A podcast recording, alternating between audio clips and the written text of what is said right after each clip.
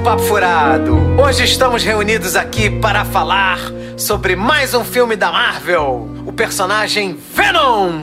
Aqui é o Guga Ferrari e desnecessário Marvel. Na realidade, desnecessário Sony. Sony.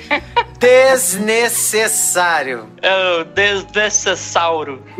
Tá que pariu. Galera, aqui é Marcos Cardoso e desde que estreou esse filme do Venom, esse grande vilão do Homem-Aranha, eu prevejo tempos sombrios vindo por aí. É, meu nome é Rogério Roma e Venom sem ódio não é Venom, né? Ele tem que ter ódio. Faltou ódio nesse filme. O ódio constrói, Sobrou- né, Rogerinho? Sobrou ódio na audiência e faltou no filme. Faltou, faltou, né? Cadê o rancor? Cadê, né? Cadê a sede de sangue nessa porra? É isso aí, meus amigos. Ah, cadê o comentário pertinente? Ah, já querem agora no começo? É, vai, vai, fala logo. Estamos falando de ódio, né, Rogério? Então é, eu acho que é pertinente, né? É, eu analisei esse filme pela ótica política, assim, né? Ele não deu certo, principalmente aqui no Brasil, porque o Venom, ele tá querendo ser isentão, né? Ele tentou agradar todos os públicos ali, porque você vê que ele começa o filme, ele é amigo dos sem-teto, ele invade lá uma empresa privada pra tirar um sem-teto, em, em homenagem ao Boulos, né? Aí depois ele, ele começa a, a cortar custo, né? Ele vai pro apartamento mais barato, ele come comida do lixo, ele toma banho no, no aquário, tudo pra cortar custos, em homenagem à política do Amoedo. Aí depois. Depois a gente vê um simbionte entrando no corpo de uma criancinha pra roubar os nutrientes da criancinha. Clara alusão ao Geraldo Alckmin, né? A merenda. Aí depois aparece uma mulher no meio do mato dizendo que vai resolver as coisas e depois some. Marina Silva. Né? Aí depois o cara começa a ouvir vozes do além dizendo que ele consegue ir além, que ele consegue é, alcançar coisas que ele pro- provavelmente ele realmente não vai conseguir alcançar, que é exatamente igual ao Daciolo, né? O, o- o cara tá conversando com o simbionte lá, é, dizendo que não pode matar, mas se for pra matar bandido, tá ok. Aí é Bolsonaro na veia, né? E depois termina o filme e o cara visitando um presidiário. né? Então, pô, é, é pura campanha a- a- da, da eleição brasileira. Então não tem como agradar todo mundo. É, Denúncia. último Haddad, né? Denúncia. Esse é um filme político. Denúncia. Vocês não entenderam essa porra desse filme. É um isentão, ele não quer se posicionar. Pô, já até a Anitta tem que se posicionar, quem o vê não acha que é, né? É, pois é. Ele acha que ele pode ficar aí arrancando cabeça dos outros aí à toa, pô? É, não, tem que É, ser não. com objetivo, né? Tem que ser com responsabilidade política, rapaz. Depois dessa análise política aí do nosso correspondente Rogerinho, Rogerinho Roma, vamos para a leitura de e-mails. Olá, e meu, Tem muito, hein? Porra!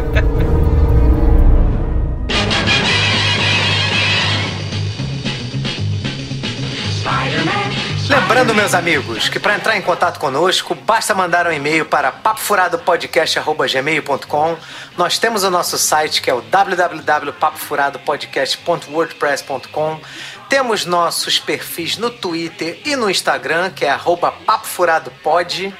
E agora estamos também no Spotify, galera! show de bola, hein? Nosso amigo Pô, agora- Biel do Beholder Cego nos deu a dica. E a partir de... Foi essa semana, né, Marcão? Foi, foi, foi. Semana, semana passada, né? Semana passada a gente né, inaugurou lá no Spotify. Papo Furado dominando o É. mundo. É, a galera tava cobrando a gente, pô, vocês não vão pro Spotify e tal, não sei o que, papapá.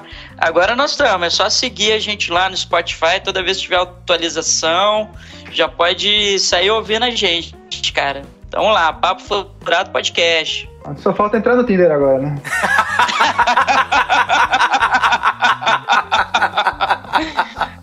Ah, esse Rogério é fogo, rapaz. Eita.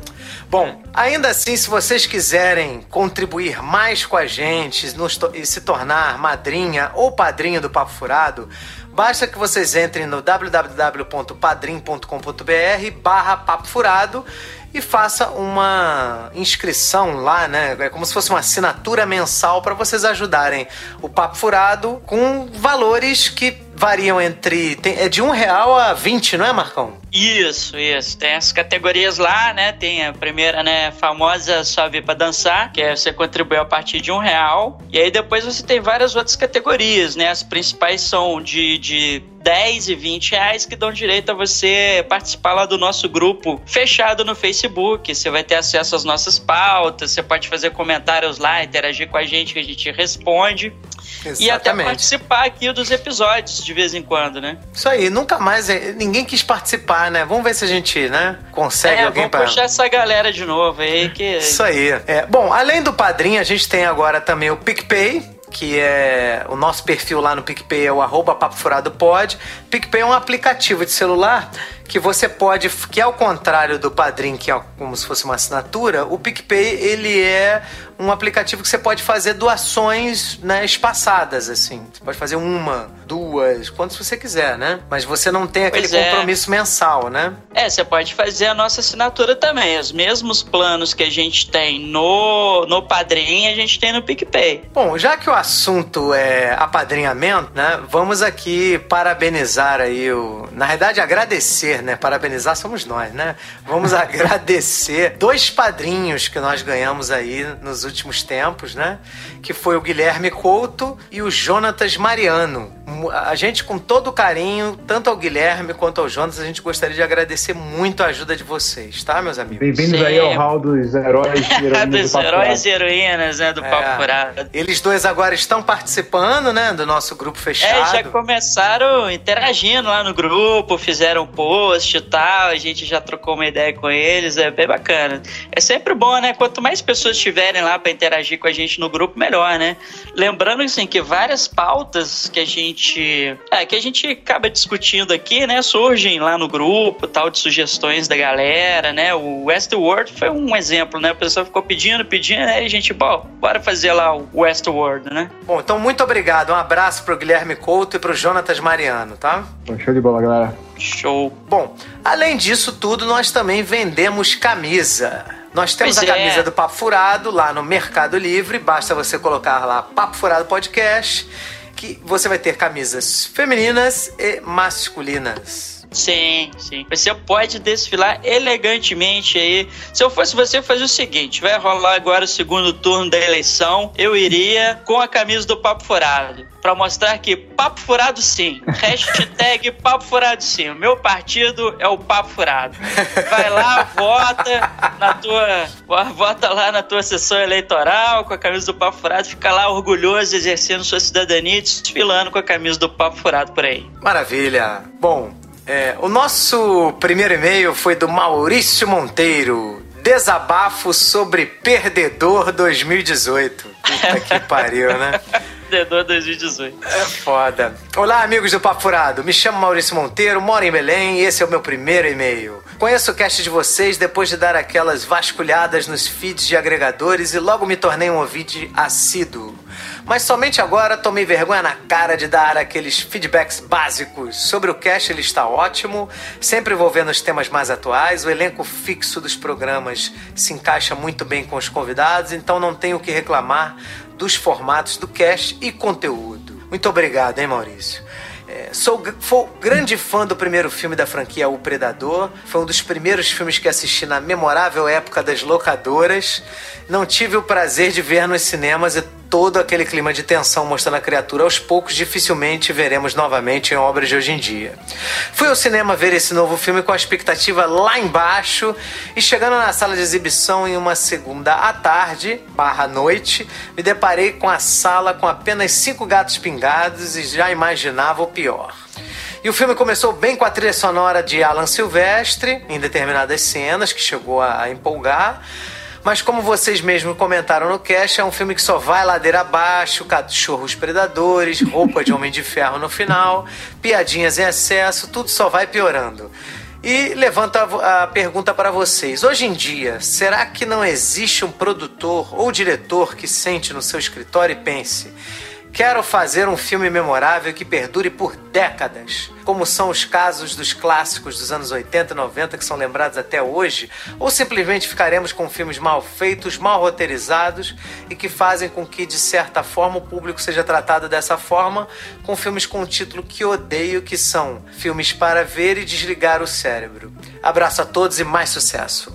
E aí, galera, o que vocês acham? Ainda tem, né? Tem o John Wick aí que vai marcar aí a, a história do cinema de ação pra sempre, né? John Wick é um Então, ainda- clássico. Se você é um não viu clássico. John Wick, você está perdendo. Ele, inclusive, Tem o Bourne lutará também, né? contra Tem a- ninjas. Montado a cavalo. Montado a cavalo, lutará contra ninjas no terceiro filme agora em maio de 2019, hein? O nosso segundo e-mail é do Matheus Assunção. Predador Cobra Kai e agradecimentos. Olá, galera do Pafurado. Gostaria de dar os parabéns pela catarse que foi esse podcast sobre Predador. Fiquei totalmente irritado com esse filme. Somos dois, né? Somos três, eu acho. Quatro, Somos cinco, quatro. seis, né? Ele... We are Legion! Somos todos. We are Legion! É foda. Ele vai contra tudo que Shane Black e John Davis criaram com tanto carinho, explosões e os pequenos detalhes como o capacete que quando removido pelo predador não salta do chão, que seja mais pesado do que o normal. A dublagem do é uma Garcia diferença de densidade, né, do material. é. A dublagem do Garcia Júnior com as célebres frases como não desgruda daí ou nossa, como você. Não, na realidade ele falou isso, né? Mas o que o Schwarzenegger fala é nossa, você é muito feio. E até mesmo a piada do sexo grande lá, do, que é até o próprio roteirista, né? Que, que fala isso, né, que é o Shane Black. Quero só fazer uma menção e dizer que Last Jedi não foi ruim. É isso aí, tá vendo que Matheus é uma pessoa entendeu? Sábia, entendeu? Exatamente. Não tá é cara, hater de Last sabe. Jedi. É. Matheus, a gente concorda com você em gênero, número e grau, cara. Predador foi uma merda absurda. Até uma coisa que eu esqueci de falar no cast, cara, que cara, era tanta merda pra falar sobre Predador que a gente eu me eu esqueci de comentar algumas merdas. Na parte que aquele super predador com esteroides entra lá na nave e usa o Google Translator, ele fala assim: Vou levar o Mac Shannon, Mac Lanche Feliz, Mac Filha da Puta, qualquer. Maquena! McKinnon, vou levar o McKinnon, porque ele será um líder. E ele é não sei o que, o caralho é quatro. Aí depois a gente descobre que é a criança, né? Que ele quer É levar a criança. autista. Que é o líder autista. Aí eu falo assim, cara, como é que. Da onde ele tirou a informação de que o Mac Shannon vai ser um líder? Ele, ele tá jogando búzios na porra da, da nave, caralho? Da onde ele tirou isso? Ele, é- ele é mãe de Ná agora, essa merda, esse predador? Ele é mãe de Ná e Michael Jackson, né? Que ele quer levar o garoto pra casa. Caralho! Sabe, não faz É sentido. Puta que pa... Rapaz, olha, pô, caralho, ainda bem que passou essa porra. Cada, cada vez que a gente pensa mais sobre o filme, ele só piora, né? Só piora. Bom, Só piora. É melhor, melhor parar de Continue, pensar nele. Continuando o e-mail do Matheus Assunção. Sobre Cobra Kai, eu agradeço a recomendação de vocês. Assisti toda a temporada no final de semana com a minha namorada. Gostamos bastante. Nós paramos na metade de um domingo porque, coincidentemente, fui assistir um grande amigo meu lutar num torneio. E como eu estava no hype, fiquei gritando: Cobra Kai! Cobra Kai! Cara, é isso aí, Matheus. É isso aí. Nós precisamos dessa atitude na, na nossa vida. Aí ele falei de Sons of Anarchy e tudo bem, Guga. Você pode odiar, odiar o Charlie Hunnam, mas tenta ver porque nessa série ele tá transformado. Vamos ver, vamos ver. Agora chegou a parte difícil. Ó, agora ele vai comprar briga com a gente, hein, galera. E. E. Ó, vocês irão me odiar nesse momento, mas eu odiei Pacific Rim. Cara, olha Ah, só. Cara, Assim mas eu acho difícil. que ele tá falando do segundo aqui, não? Cara, é, não sei. Espero que sim. Espero que sim. Vamos, É. vamos deduzir que ele esteja falando do segundo? Porque ele falou assim: eu me senti enganado quando fui assistir no cinema. A ideia do filme é excelente, mas é mal executado. Achei uma espécie de Transformers melhorzinho. É, não sei, cara. Acho que ele tá falando aí do 2 do, do, do dois aí, da Matheus, você está falando do 2, né? Vamos, vamos chegar a esse consenso? É, como a gente gosta de você, nós É, vamos gostamos considerar do que você teu tá e-mail. falando do dois. é. Você está falando do fazer Pacific uma, uma Rim interpretação, 2. uma exegese diferente, né, Marcos? É, De acordo Aí com a doutrina dominante, entende-se que ele tá falando do segundo filme. Posicionamento majoritário, né? É, a corrente majoritária.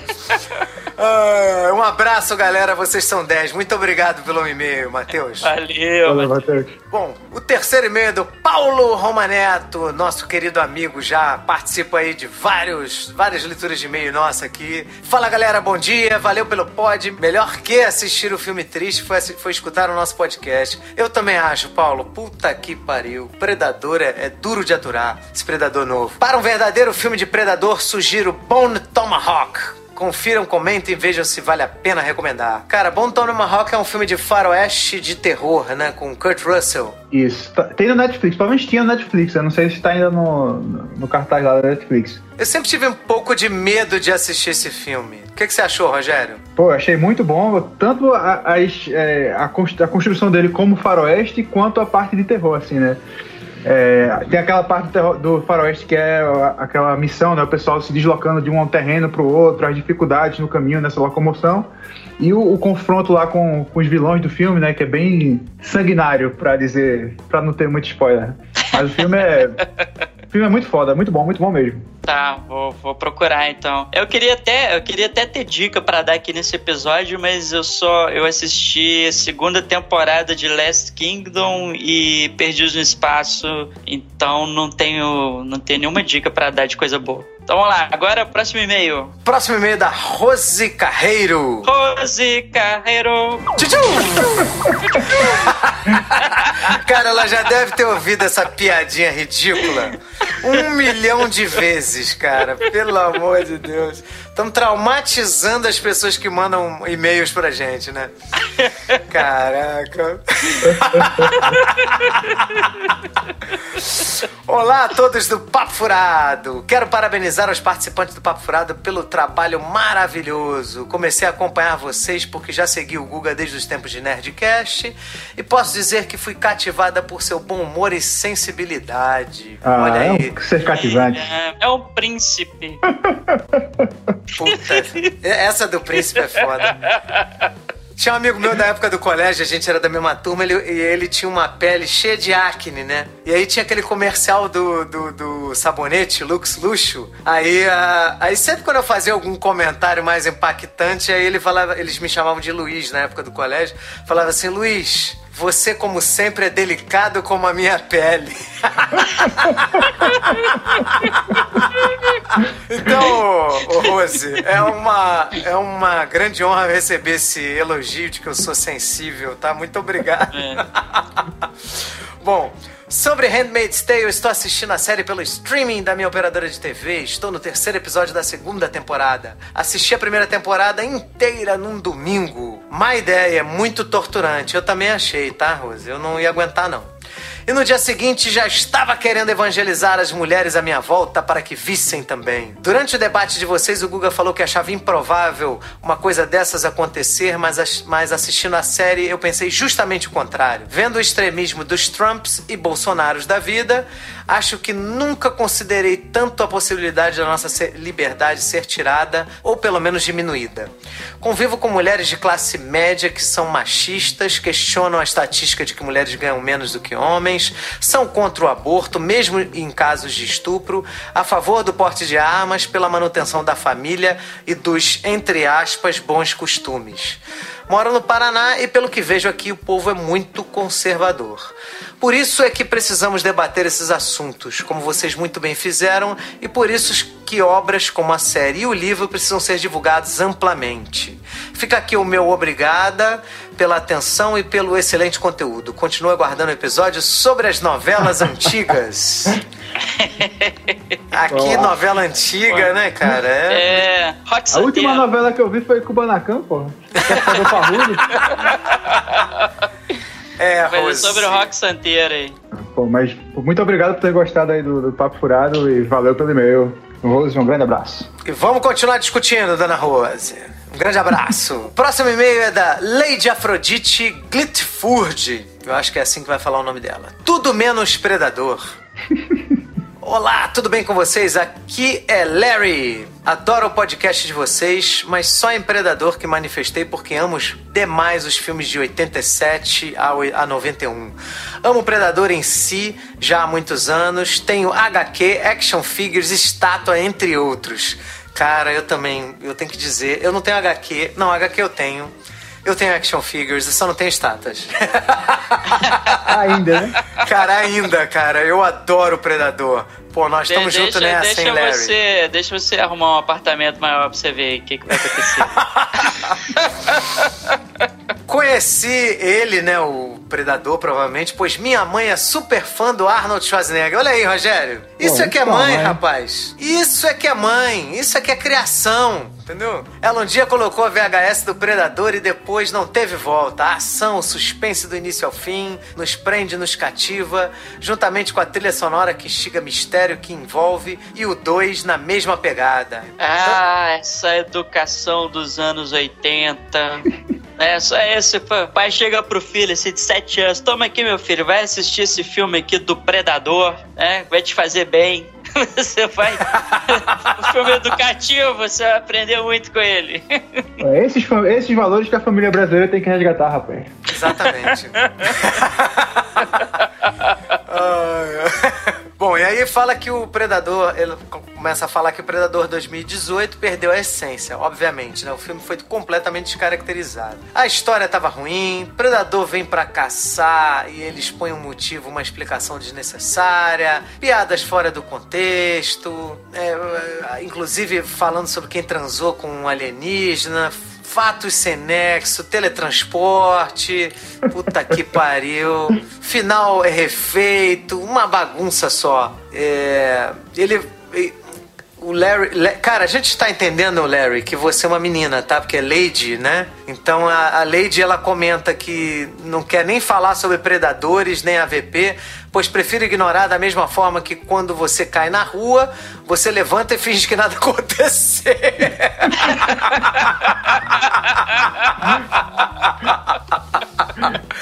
Ai, ai, cara. Porém, a premissa desses filmes é boa, infelizmente eles não foram bem elaborados, né? É. Cara, olha, realmente, ó, essa galera tá de parabéns nessa leitura de e-mails, né, cara? Leide, muito obrigado, Leide Afrodite, aí, pelo seu e-mail. Realmente, a gente concorda em gênero, e grau, cara. Porra, Ah, maravilhoso. sem dúvida.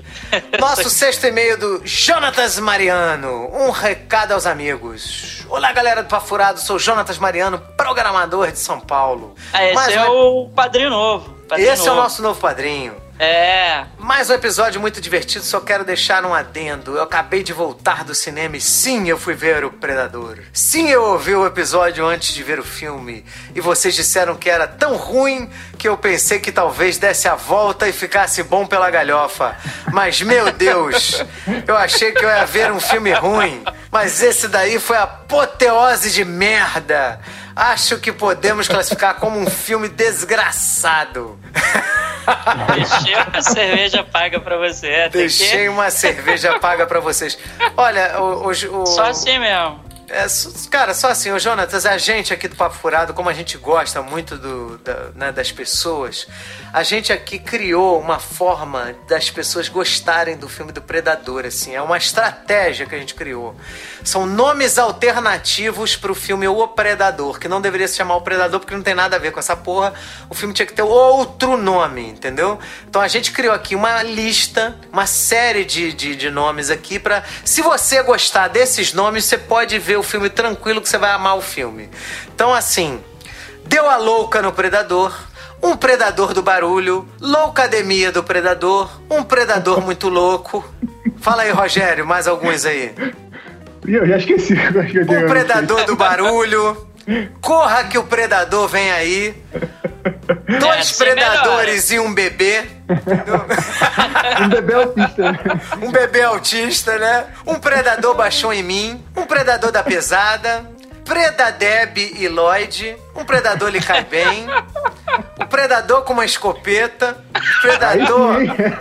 Esse aí, esse é o filmaço, Predador com escopeta. O predador de rosa choque.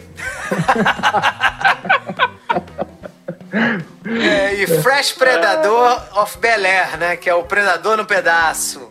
ou Todo Mundo Odeia o Predador. Cara, se você acha um desses títulos maneiros, assista o filme que vocês vão gostar. Que o filme é isso. O filme é zoeira, é. o filme é sacanagem, o filme é babaquice. É isso que o filme é. Eu podia, podia. Cara, esse filme tinha que ser. É... Ele tinha que ser só o trailer dele para passar na sessão da tarde. Que via aquela voz do narrador da sessão da tarde e falou assim: um predador do barulho cai na Terra para tentar salvar a humanidade. E essa trupe muito louca vai tentar salvar o planeta do mega predador. Não percam na sessão da tarde. Tinha que ser uma parada assim, cara, pra esse filme ficar minimamente assistível. Com certeza. Com certeza. Só faltou aquele e eles e eles se meterão em grandes confusões. Tem que ter grandes Muito confusões. É. Muito encrenca. Ai, ai, foda, hein? Jonas, Valeu, Jonathan. muito obrigado pelo e-mail, hein? Agora é o e-mail do Flávio Paranhos, o Predador. Fala nerdaiada do Papo Furado. Aqui é o Flávio Paranhos pela segunda vez e tô feliz pabós que vocês leram meu e-mail no podcast do Predador. E, manos, estou divulgando vocês da melhor forma que eu posso. É isso aí, doutor Flávio. Muito obrigado. Infelizmente não posso apadrinhar o programa porque ele fala que ele já tem o site do Hospício Nerd. Isso aí. Então ele falou que o site consome ele por completo. É, igual aqui também. Aqui também a gente Aqui nós temos também. É. é. isso aí, doutor. Não tamo tá junto, tamo ninguém. junto. E ele falou que ele, que ele tacou é. logo lá o link nosso. Vocês são fodas. Porra, obrigado, hein, Flávio? Pô, Flávio Muito obrigado, Obrigadão, mesmo. cara. Sobre esse negócio aí que chamaram de predador, achamos que não temos nem o que comentar. O negócio é esquecer que isso aí existiu, ou seja, é a, a estratégia lá da Lady, né? Você finge que você caiu no chão, finge que nada aconteceu. É a mesma coisa. Exatamente. E o pior de tudo, para comprovar que diversos sites nerd que existem por aí são, na realidade, uns vendidos já que teve um que ousou dizer que talvez esse trem ruim fosse melhor que o primeiro. Tá de sacanagem, né? Tamo Só junto, galera. Cara, Não, a pessoa que fala que o Predador 2018 é melhor do que o Predador de Schwarzenegger, ele não tá nem vendido. E essa pessoa ela tá precisando ser internada num. É, parou de é. tomar um remedinho. Esse daí, um ele tá com sério. Ele tá comprometido mentalmente, entendeu? Não tem como o Predador 2018 ser melhor do que o de Schwarzenegger. Não tem como. É. Essa pessoa que falou que o Predador né, de 2018 é melhor do que o original se os amigos dessa pessoa estiverem ouvindo esse podcast, por favor, ele precisa de uma intervenção. Vão na casa desse menino, fala assim: nós estamos aqui porque nós somos seu amigo. Precisamos conversar.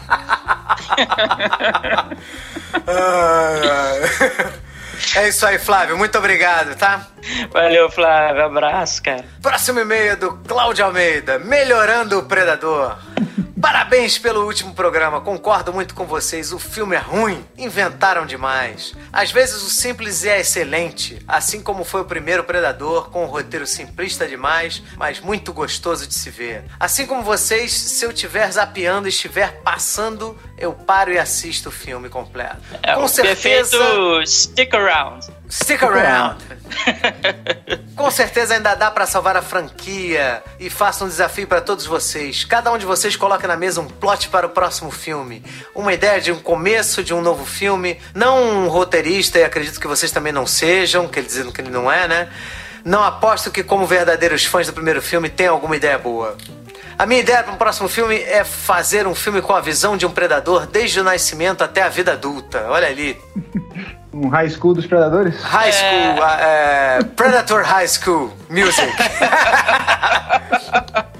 e aí ele fala que ele quer que o filme aconteça dentro dos, do, do planeta dos predadores. É, poderia ser tipo aquele iníciozinho do 300, né? De repente daria certo, assim, alguma coisa nesse sentido. Lembra que ele enfrenta lá o, um urso, o né? lobo e tal, né? Seria seria você vivenciando, porque como uma sociedade tribal, eles devem ter vários, vários ritos de passagem, né? Até ele se tornar uhum. um predador pleno.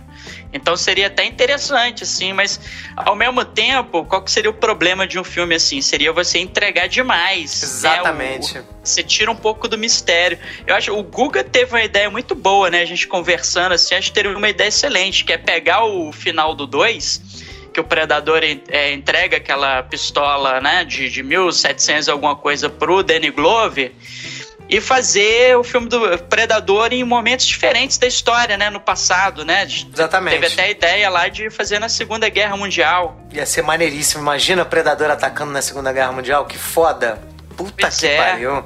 Soldado Ryan versus Predador, imagina? É, pô, esse é maneiro. Imagina, né? Tipo, uma, uma, batalha assim na floresta, né? Um grupo de paraquedistas aliados chega assim no lugar atrás das ilhas inimigas, né? Chegam numa cabana, eles encontram um monte de nazistas mortos. Eles, puta que pariu, o que aconteceu aqui?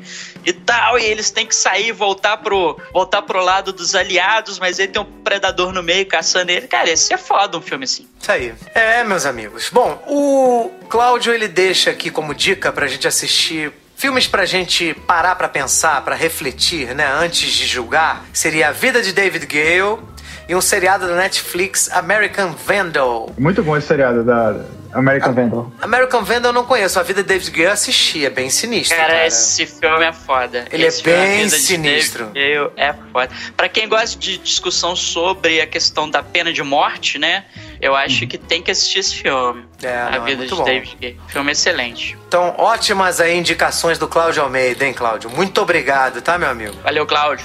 E ele termina dando um parabéns aí pra gente pelo podcast. Obrigado, tá, meu amigo? Próximo e-mail é da Emily Bezerra. If it bleeds, we can email it. Ah, olha aí.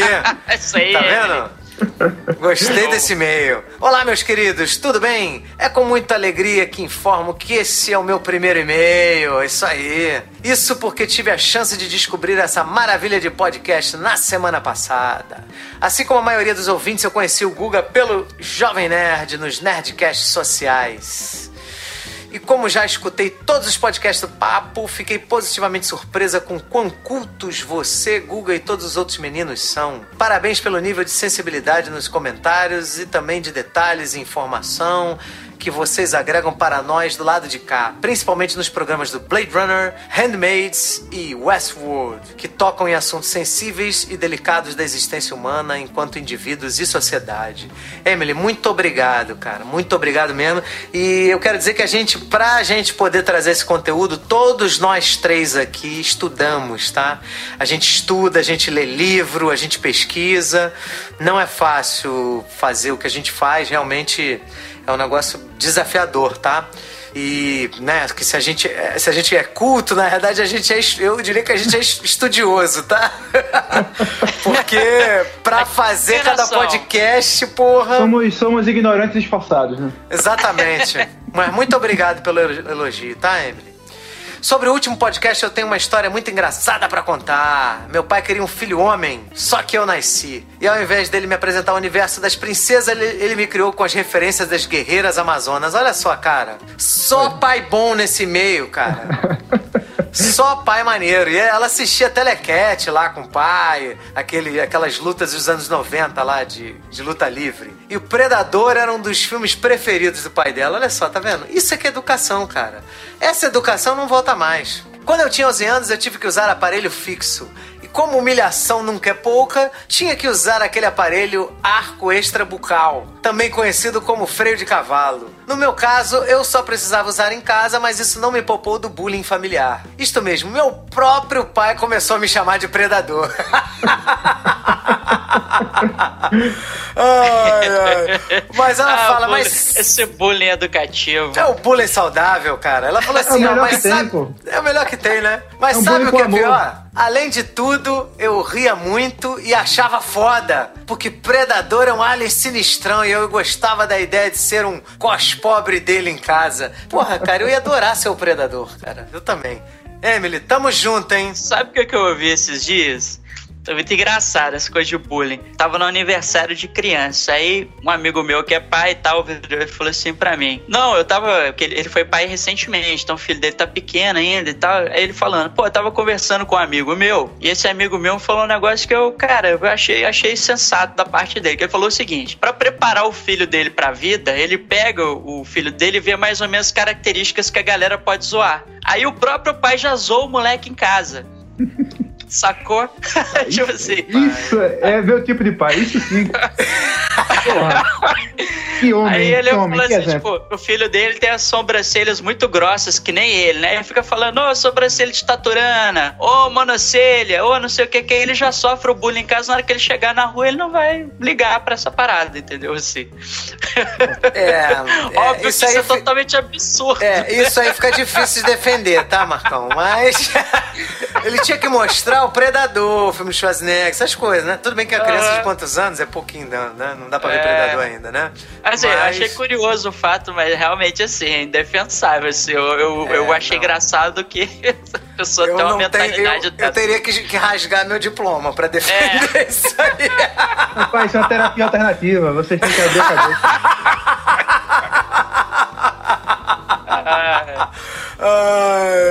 Bom, ela falou que assim como o Marcos, ela gostaria de ter a memória dela apagada lá pela técnica do MIB, porque esse novo predador é uma consequência dessa indústria covarde aí que é, não- só quer investir em merda e não, não quer investir em coisa nova, só quer seguir fórmula padrão. E aí ela espera que a aquisição da Fox pela Disney melhore as coisas. Nós também esperamos, tá, Emily? Ah, meu Deus. Eu espero que a Disney ponha ordem nessa casa aí, pelo amor de Deus. Agora é só aguardar. Bom, e aí ela dá algumas sugestões pra gente, como ela é fã de gênero de terror, ela dá sugestões pra gente sobre Lovecraft, Stephen King, que a gente já fez aqui, o It, né, a primeira parte, vamos fazer a segunda, ou séries como Penny Dreadful, filmes de terror que marcaram cinema dentro deste universo. Mas pra sair dessa dessa desse ponto de vista somente sobrenatural religioso, e sim dos tratar dos aspectos humanos que são postos à prova quando nos deparamos com situações extremas que fazem nossas crenças, valores e até moral colapsar. E assim descobrimos nosso verdadeiro caráter. Ela fala que ela é psicóloga, né? Por isso gosta de discussões que puxam mais para esse assunto, esse lado Ah, subjetivo. por isso que ela tava elogiando tanto Ferrari. Eu sabia. é... Corporativismo. Você Ela é ela é colega, meu amigo. Psicólogos unidos jamais serão vencidos. Tá defendendo a classe aí. No mais, agradeço pelo podcast e espero que o Papo Furado só cresça e alcance o seu lugar, o lugar que merece no entretenimento brasileiro. Com carinho, Emily Bezerra. É isso aí, Emily de Salvador, Rogerinho. Olha aí. Poxa, Emily, obrigado. Olha aí, viu? Nordeste marcando presença. Sim, pô, adoramos, adoramos Nordeste. Terra boa, terra boa. Obrigado, Emily. Talvez a melhor culinária do Brasil. Ah, de Pernambuco, né? Muito melhor que a da Bahia. É, só perde pra mineira, né? Então. Tá certo, né? Ah, tá fácil. Eu não posso falar da carioca, né? Não tenho nada a dizer, né? O carioca não tem nada tipicamente carioca. Tem sim, É. tem o Vão Marcar. Então, vamos marcar, né? É verdade. Marcar, né? Eu acho que não tem nada, não. É, Eu não sei, não sei o que defender, não. Bom, beleza. Nosso próximo e-mail é do Marcelo Cardoso Quintanilha dos Santos. Esse é É. nosso padrinho. Isso, também padrinho, a galera marcando presença aí nos e-mails. Sobre o filme Venom e mendigo com uma escopeta. Olha aí, Rogerinho. Ah, galera. Olha só, esse fez o dever de casa. Ele assistiu o filme desse podcast que vocês estão escutando e seguiu a dica do Rogerinho do Mendigo com a Escopeta. Eu tenho que admitir que eu fiquei emocionado quando eu li esse e-mail. Realmente, É. meu olho lacrimejou, assim, de tanta felicidade. Esse moleque merece um 10, ganhou pontos na carteirinha de nerd dele. Isso aí. Merece? Primeiramente, vou dar o meu parecer sobre o filme Venom, sem spoilers. Já fui assistir com a expectativa bem baixa devido às críticas. Realmente não gostei muito do filme, não acho que ele seja tão ruim como estão pregando por aí, mas é bem esquecível. O filme entrega e não entrega o que foi mostrado no trailer. Entrega pois percebe-se pelo trailer a linha do tempo dos acontecimentos e parece tudo bem previsível.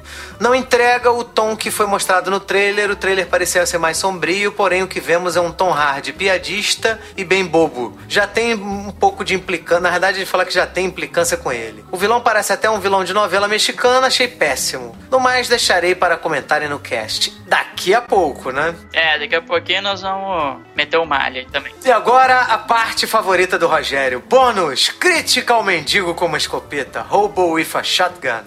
Faz tempo que não vejo um filme tão trash com cenas gore. Estrelado pelo nosso conhecido Rutger Hauer, o filme é um misto de Batman com Mad Max. Numa realidade distópica estilo Mad Max, em uma cidade onde o crime rola solto, a la Gotham City. Esse mendigo do barulho resolve comprar uma shotgun e sair por aí punindo bandidos cabeças explodindo, sangue para todo lado. O filme é tão ruim que chega a ser ótimo. Vale a pena a experiência, recomendarei. Abraço a todos e parabéns pelo trabalho. Esse filme parece cair naquela categoria do filme tão ruim, mas tão ruim, mas tão ruim que é bom. Ele é, dá a volta, né? Feito ele dá a volta e ele acaba ficando bom. É igual um filme que eu recomendo todos assistirem que chama O Monstro do Armário. Ele é um daqueles filmes de terror trash, mas tão ruim, tão ruim, tão ruim que ele fica bom, né? Eu acho que o Shane Black tentou fazer isso com o Predador. Ele tentou fazer esse, cara, eu vou fazer um filme muito, muito, muito ruim que ele vai dar a volta. Ele só não conseguiu dar a volta. né? E ficar bom. só foi muito, muito, muito ruim. Bom, mas muito obrigado aí, Marcelo. Valeu pelo voto de confiança, assistir o Menino com a Escopeta. Espero que essa experiência tenha lhe enriquecido como ser humano. E vamos juntos, firmes e fortes, com papo furado. É isso aí. É isso aí, meu então, amigo. Vamos a Venom? Vamos, bora falar vamos, de né? Venom aí. É o jeito, né? Não tem jeito, né? Tem que falar de Venom, infelizmente. Vambora! Wherever there's a man, you'll find a Spider-Man.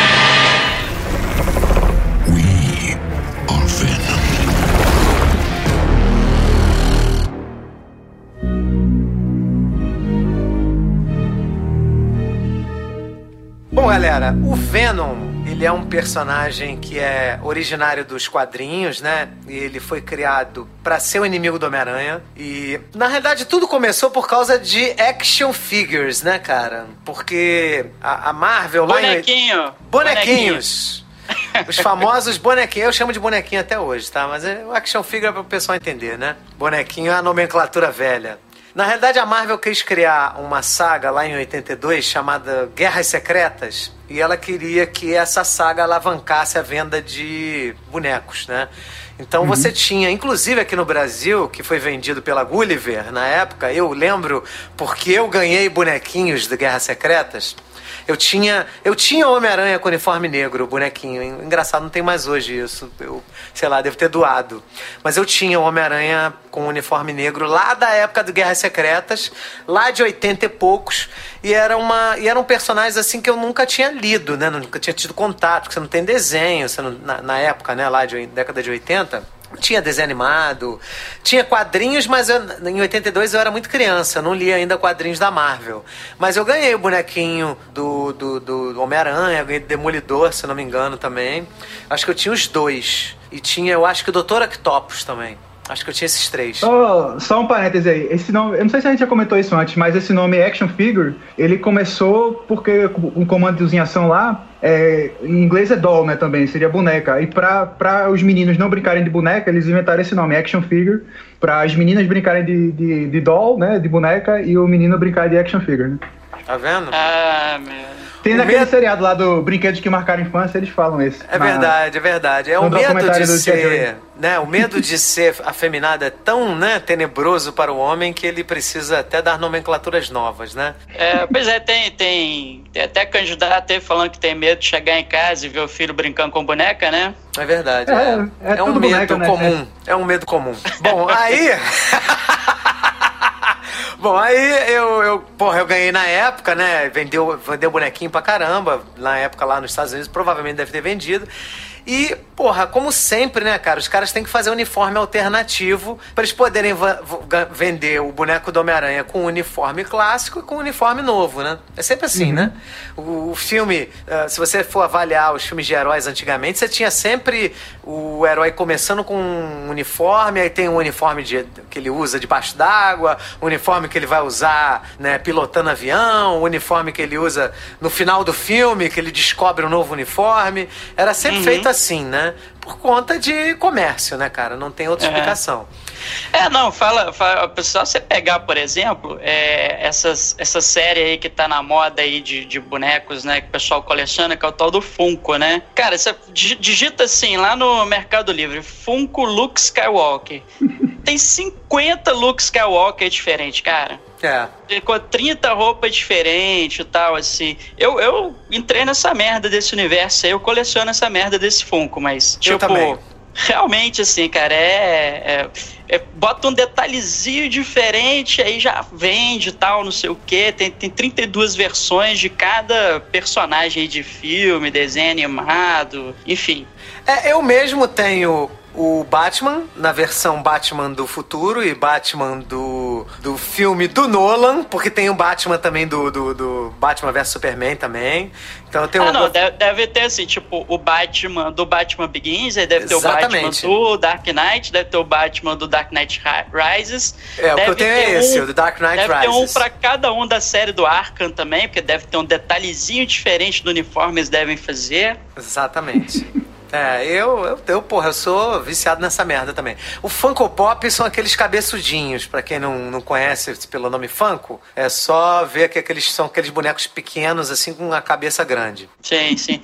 E, e foi, e foi aquela série em quadrinhos, né, o Secret Wars, né, o Guerras Secretas, né? Que... Exatamente, exatamente. Que é uma guerra, né, que é inútil, né, cara? É um ser extraterreno é, com o poder de um deus que teletransporta vários heróis e vilões para um planeta para eles caírem na porrada, fazer uma grande arena para ele é. mesmo, né, observar. Não é para não tem plateia, não tem porra nenhuma. É, não, não tem nada assim. É até, até assim, geralmente quando isso acontece, né, nos quadrinhos, né, tipo o Planeta Hulk, é, aquela série lá daquele mundo do, do Mojo, né? Do, do X-Men, né? Não tem sim, um Mojo? Sim, Mojo. Mojo tem, que é. aí ele põe na TV lá deles e tal. Isso, é. é. e tal, tudo por popularidade, né? O cara transmite e tal, tem, um, tem um, uma certa razão de ser aquilo ali, né? Nesse caso do Secret Wars foi assim, tipo, os, personagens da Marvel foram todos abduzidos, heróis e vilões, colocaram cada um numa base, né? E eles tinham que brigar entre si, mas era tudo tudo controlado por um único ser e tal, né? Que era o tal do Beyonder, né? É, exatamente. E é engraçado, né? Porque aí o uniforme aparece porque, assim, nessa, nessas bases, tanto dos vilões quanto dos heróis, é, você tinha máquinas que meio que davam upgrade, né? Na, na galera, assim, forneciam os gadgets que davam upgrade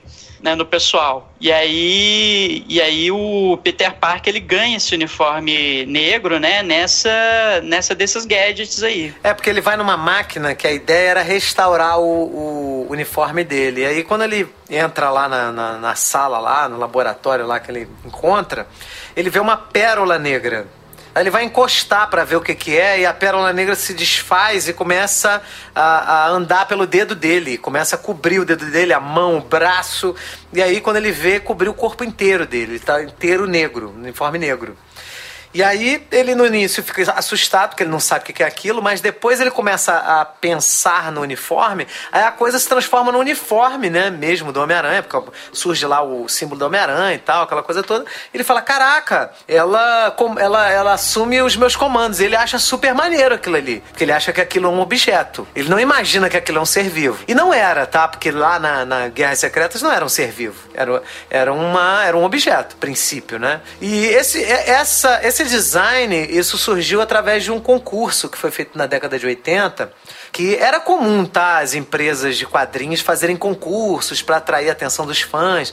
Até na década de 80, a DC fez um concurso para decidir se o Robin seria morto, né, ou se ele continuaria vivo. E aí os fãs decidiram que o Robin tinha que morrer. Olha isso. É isso, Rogério. é, o ódio sempre vence, né? A sede de sangue aí. É, nunca dá muito certo, assim, né, essa quando o fã tem que decidir, né? Eu lembro que teve uma minissérie também que foi Marvel versus DC, não sei se vocês lembram. Lembro desse livro lixo, um lixo. É, que aí, assim, eles, eles colocavam os confrontos antes e aí depois tinha que decidir quem é que ia ganhar cada confronto, né? Eu lembro que tinha umas paradas absurdas, né? Então, tipo, tinha o, o Wolverine versus o Lobo, né? Que é tipo, o cara é imortal, assim, né? Impossível. Tem a mesma força do Superman e tal, não sei o quê. E aí os fãs votaram que o Wolverine vencia. Impossível. E, assim, e foi a coisa mais ridícula que tem, que eles não mostraram nem o golpe do Wolverine para derrotar o lobo, né? Eles simplesmente caem assim atrás de um balcão de bar e você vê o, o, as garras do Wolverine subindo e descendo, assim, por trás do balcão, você não vê a cena. E aí, tipo, o Wolverine venceu. É ridículo. Cara, esse é um dos quadrinhos mais ridículos que eu já vi. Eu nem,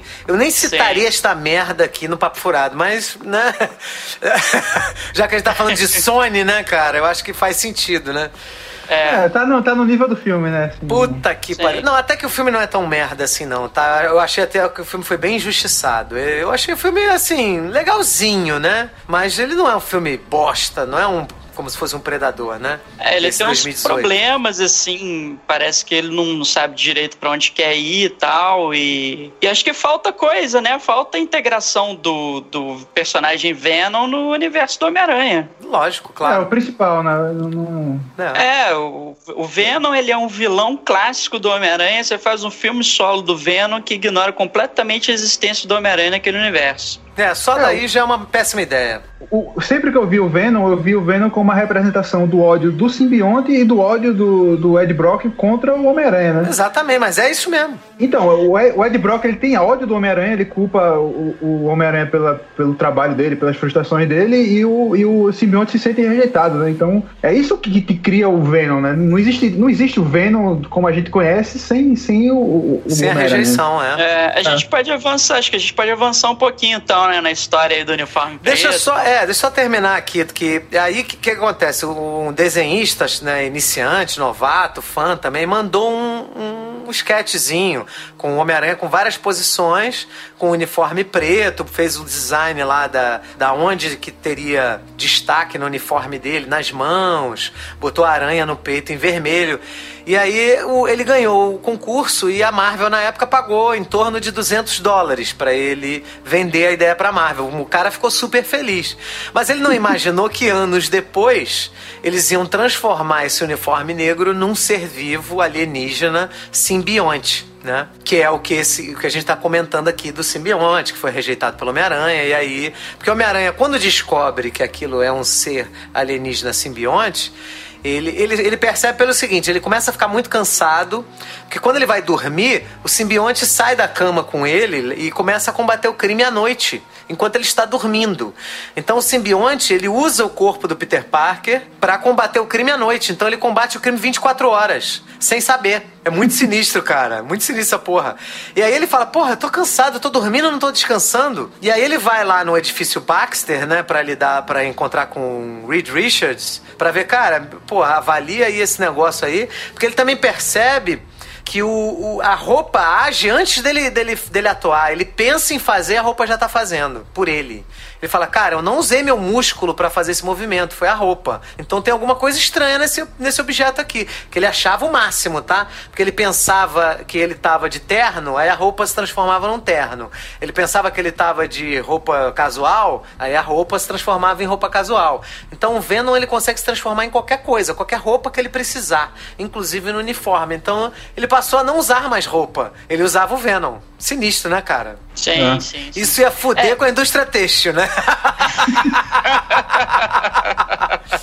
É engraçado porque, por exemplo, em outras mídias, assim como no filme, né, a origem é diferente, né, a origem do, do simbionte, né? Se eu não me engano, no, no, no desenho animado clássico também, que que passou aqui no Brasil nos anos 90, é, o simbionte é um ser que vem do espaço, né? Inclusive tem uma história com o filho do J. Jonah Jameson, né? Que é o dono lá do Clarim Diário, e que ele retorna à Terra, né? E junto com a nave, sem ele saber, vem esse simbionte, né? Desconsiderando toda essa história aí dessa saga Guerras Secretas e tudo mais, né? E no filme é mais ou menos a mesma coisa, né? Só que nesse caso é uma, uma exploração, né? Um, é tipo um Elon Musk da vida, né? Que funda lá uma, uma mega empresa, assim, que faz de tudo, né? De, de sei lá, tipo, captação de energia solar, mexe com engenharia genética e tal, e exploração espacial também. E aí manda a nave para explorar outros planetas para ver se tem recurso e tal, e na volta ela acha um, um cometa, né? E nesse né? cometa. Ela falou que é cometa, né? Bom, eu não é. prestei, eu não prestei atenção. Celeste. É um corpo celeste, né?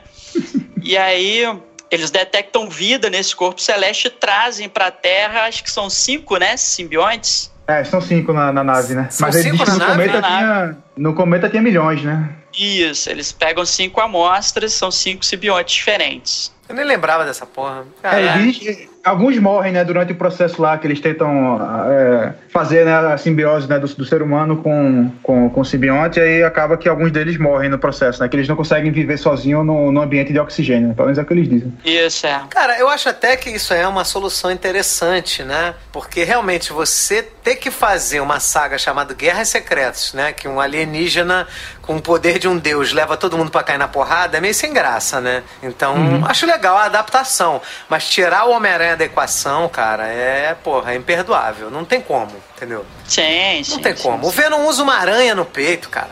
O Venom quer ser é. o Homem-Aranha, porra. Não, não, não, tem, não tem como. E o Venom só tem os poderes do Homem-Aranha porque o Venom ele viveu ali em simbiose com o Peter Parker. Sem a simbiose com o Peter Parker, ele não teria o poder do Homem-Aranha, ele não iria imitar, né? Porque ele imitou ali o código genético do Homem-Aranha, aquela coisa toda, né? Teia, lançar teia, ele não teria é, nada disso. Os movimentos, né? A posição que ele para, é tudo, ele copia o, o Homem-Aranha em tudo, né? Exatamente, ele é a cópia do Homem-Aranha. Então não, não, não, faz sentido nenhum você ter um filme do Venom que não, que não tem Homem-Aranha na história. Isso aí, hum. cara, para mim é o principal defeito do filme. E por isso que o filme não é um filme bom pra caramba. É um filme, sabe, passável, assim. Mas assim, eu, eu tenho uma resistência a dizer que esse filme é uma merda, porque ele não é um filme horroroso, entendeu? Ele é um filme não. legalzinho. Dá pra você assistir, mas sabe? Você tem que é, comparado com os últimos filmes que a gente fez, que foi o, o Jurassic Park e o, e o Predador, ele, ele, é um pouco melhor, realmente. Né? Ele é melhor, cara. Não falar sim, que um filme sim. desse é horrível é exagerar muito, né, cara?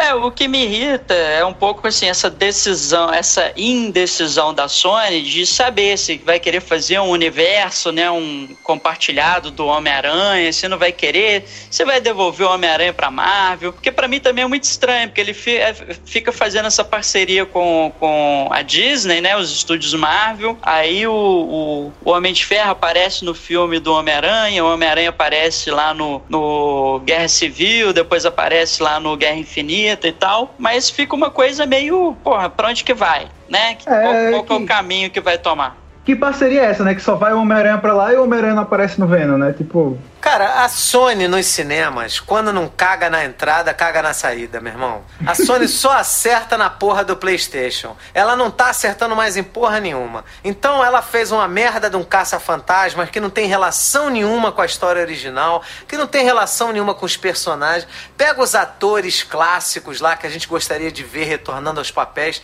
colocam eles em papéis completamente aleatórios. Então, assim, cara, a Sony tá cagando. A Sony tá cagando. Eu só não torço pra Disney comprar a Sony, porque, porra, a Disney já tem o mundo inteiro, cara. Daqui a pouco a gente só vai ter Disney. Então eu acho que é ruim, né? Você ter só um estúdio controlando tudo. Mas, porra, a Sony tinha que usar esse expertise da Marvel. Chamar alguém da Marvel e falar assim: vem cá, cara, ajuda a gente aqui nesse roteiro. Pô, faz uma consultoria aqui com a gente. Pô, dá pra fazer, né, cara? Entendeu? Não precisa dá, cagar, dá né? Desse jeito, né? Não, é, não, com certeza não. Isso é um pouco irritante no filme. Quem é fã do Homem-Aranha, quem é fã com essa história, conhece tudo, vai, vai assistir esse filme vai ficar um pouco irritado. Eu fiquei irritado assistindo o filme. Sim, sim, claro. Então, assim, o, continuando um pouco aí a história do, do Venom, né, dando continuidade, depois o, o próprio Peter Parker ele descobre, né, que esse, esse uniforme, na verdade, é um simbionte, né, como você já falou, que ele fica agindo mesmo enquanto ele está inconsciente, e ele vai procurar a ajuda do Reed Richards, né, para poder resolver o problema. E o Reed Richards descobre que, na verdade, esse, esse uniforme é um simbionte, é um ser que, é, que tem consciência própria, que tem, né, os próprias vontades, os próprios desejos, e ele descobre também uma fragilidade, né, desse ser que é uh, som, né, numa determinada frequência lá. Né? E ele desenvolve uma arma, né, que seria uma arma sônica e tira o simbionte do, do Peter Parker. Exatamente. E aí o simbionte acaba meio que fugindo, assim. Tem uma cena parecida, né, no, no filme, né? Que é aquela que, que, ele consegue tirar o simbionte ali na, na câmara de ressonância magnética. Sim. E uhum. aí o simbionte, só que aí o simbionte escapa também pela ventilação, né? Acontece mais ou menos a mesma coisa no, no quadrinho e no desenho animado, né? O simbionte escapa e acaba retornando pro próprio Peter Parker. Exatamente. A gente já tá falando spoiler? Cara, eu acho que desde o início do filme, né? Desde o início do, do podcast, né, porra? Não, não, é porque é ridículo no filme que o próprio Venom fala pra mulher a frequência exata que ele é vulnerável. Ele fala, ah, não, é porque eu tenho uma vulnerabilidade a ações de 4 mil megahertz, de 4 mil a 6 mil megahertz. É uma grande fraqueza minha. Ensinando os outros a matá-lo, né? É verdade. É, quem revela é... um negócio desse, pô? Que, que, que, que diálogo absurdo, velho. Não... Isso é realmente. É, realmente é, é, engraçado, né? Porque o diretor do filme é mesmo o diretor do Zumbiland, né? Que é um filme legal, cara. Que é um filme é. maneiro. Que ele, que, ele, que ele consegue variar dessa coisa mais é, sombria e tal, para uma coisa mais cômica, né? De humor e tudo mais, assim, consegue balancear bem essa coisa entre o terror e, e, o humor, né? E eu achei que aqui no filme, assim, porra, ele não, ele não consegue acertar o tom, né? Essa variação do, do humor e do, do drama, né? E do terror e tal. É, no, o drama e o, e o, terror não funciona, não tem terror. Pô, um bicho daquele enorme, gigante, cheio de dentes, cheio de coisa, aparência viscosa assim, pô, a, a galera vê. No, é, é, é, automático. A resposta do corpo humano a ver um negócio daquele é ter medo, pô. É pra galera ficar sem, sem reação. É, tem que ter medo, velho. Não, não, não dá para você ver aquilo e achar normal, né? Tipo, a chinesinha no, no, no, no, mercadinho vê o cara lá comer a cabeça do outro e não se assusta, não sei o que, o cara solta uma piadinha e tá tudo bem. Pô, não, não, não faz sentido, velho. Bota, bota o terror, bota o elemento de terror, pô. Bota feito o, o, o Alien, o oitavo passageiro, o cara lá trancado lá, todo, todo mundo sem saber o que tá acontecendo usa esses elementos de terror pra valer mesmo, né? Mas não soube usar, não soube. Não é, eu acho que o filme fica em dúvida do que, que ele vai ser, né, cara? Se é um filme de super-herói, se é um filme de terror, se é um filme de ficção científica, se é comédia. Ele, ele, ele acaba né, querendo ser várias coisas ao mesmo tempo e não conseguindo ser nada, né? Então é, esse é, é um defeito que ele tem. Apesar de eu achar que o filme não é ruim, horroroso, tá? Então, é, eu acho assim, vamos falar pelo menos assim, uma, uma coisa que, que eu acho que é excelente no filme é a atuação do Tom Hardy, cara. Tom Hardy está sensacional no filme, pelo menos na minha opinião. Porque para mim ele é a única coisa que presta no filme para assistir. É, ele, ele consegue dar uma segurada, né, na, na ali na atuação, né? Eu, eu acho que é um personagem difícil porque o que acontece nos quadrinhos e no, no desenho animado, o Ed Brock ele tem uma consistência maior enquanto personagem, né? Porque ele é um cara, né, que ele quer ser repórter e tal, né, que ele é um repórter, assim como é no filme também, só que ele é, tem ali um, um, problema com o Peter Parker e com o Homem-Aranha, porque os dois trabalham ali no Clarim Diário, né, e aí por conta de uma determinada matéria que o Ed Brock erra lá o alvo da matéria, né, o do cara que ele estava denunciando, ele acaba um... sendo demitido. Era um serial killer, né? Que o, o Homem-Aranha, na realidade, prende o verdadeiro serial killer que o Ed Brock estava caçando lá, né? Enquanto repórter, né? É, policial, né? Jornalista, esse jornalismo policial. E aí ele, ele é des, né, desacreditado pelo público e pelo próprio veículo, né? Porque o Homem-Aranha pegou o cara que não tem nada a ver com o cara que ele estava, né? indicando, então ele passa a, a, ser considerado incompetente, tanto pelo público quanto pelo dono do jornal que o demite. Uhum, sim, sim. E aí o. E na realidade o Ed Brock ele odeia inicialmente o Homem-Aranha, tá? É ele só descobre que o Homem-Aranha é Peter Parker depois que ele se une com o Venom. Porque o Venom, quando ele se une com alguém, ele, ele sabe tudo sobre aquela pessoa. É, são duas consciências unidas, juntas, né? Uhum, então ele uhum. sabe todos os segredos do Peter Parker. Tudo sobre o Peter Parker o Venom sabe. E aí, quando o Venom se alia ao Ed Brock, o Ed Brock descobre a identidade secreta, descobre to, tudo que tem para ser descoberto sobre o Homem-Aranha, né? Por isso Sim. que ele é um personagem tão sinistro. É um, é um dos. Eu acho que é o, deve ser o pior vilão do Homem-Aranha, porque ele sabe tudo sobre o, o Homem-Aranha, né? Sim, uhum. sim, sim. Ah, é, e aí no filme fica uma coisa meio solta, assim, né? Porque você vai sabendo elementos assim, aos poucos. Assim, que o, o Ed Brock dos quadrinhos não é uma pessoa boa, entendeu? Assim, ele não é uma pessoa assim, porra, que reconhece o próprio erro, ele é uma pessoa orgulhosa, ele deixa esse orgulho,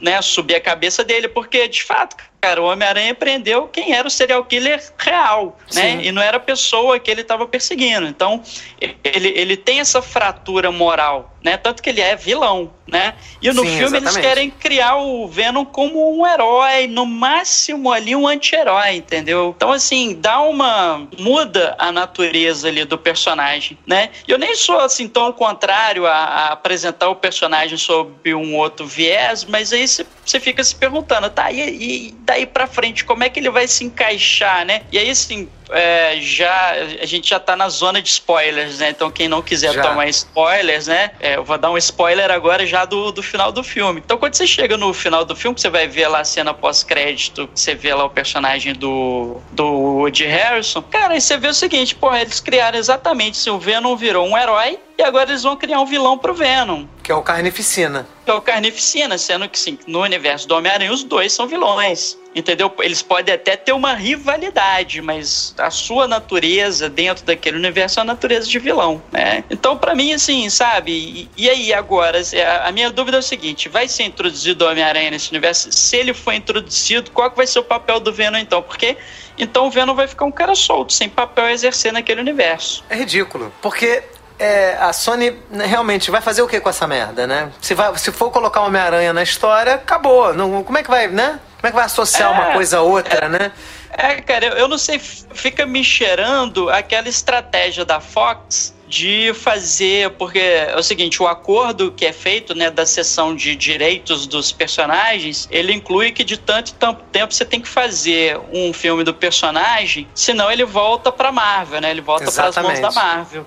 Aí. E aí esse filme do Venom fica me cheirando a isso, entendeu? Que foi a mesma estratégia que a Fox fez com o Quarteto Fantástico, que soltou aquele filme merda, né, com baixo orçamento, que precisava fazer um filme do Quarteto Fantástico, senão ele voltava pra mão da, da Marvel barra Disney, entendeu? Assim, é. aí faz um filme genérico, com roteiro solto, cheio de pontas soltas, personagens, né, que não, não, não sabem para onde ir, não tem consistência dentro da história. É complicado, cara. É, e a, e a Sônia vai fazer uma série de vilões do Homem-Aranha agora. Vai fazer, parece que é o Morbius, vai ser o próximo. Parece que eles estão querendo.